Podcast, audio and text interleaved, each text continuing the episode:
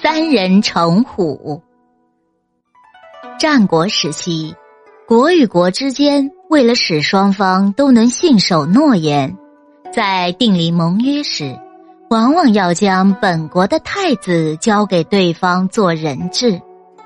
有一次，魏王与赵王联盟，按规定，魏王必须把儿子送到赵国都城邯郸去做人质。于是，魏王决定派大臣庞聪陪儿子同去。庞聪知道魏王是个偏听偏信的人，便担心自己走后，原来反对他的人会制造流言蜚语。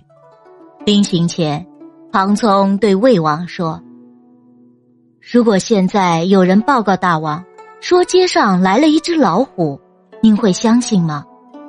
魏王回答说：“我不相信。”庞聪接着问：“如果有第二个人来报告，说大街上跑来一只老虎，您相信吗？”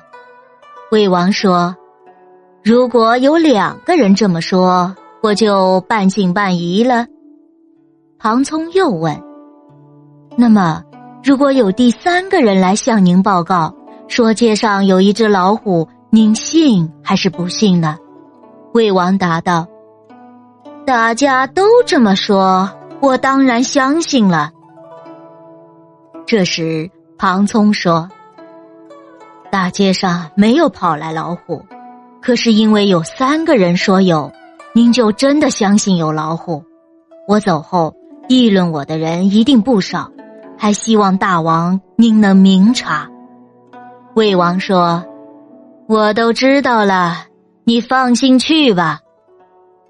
庞聪告别了魏王，陪太子到赵国以后，果然有一些人在魏王面前说他的坏话。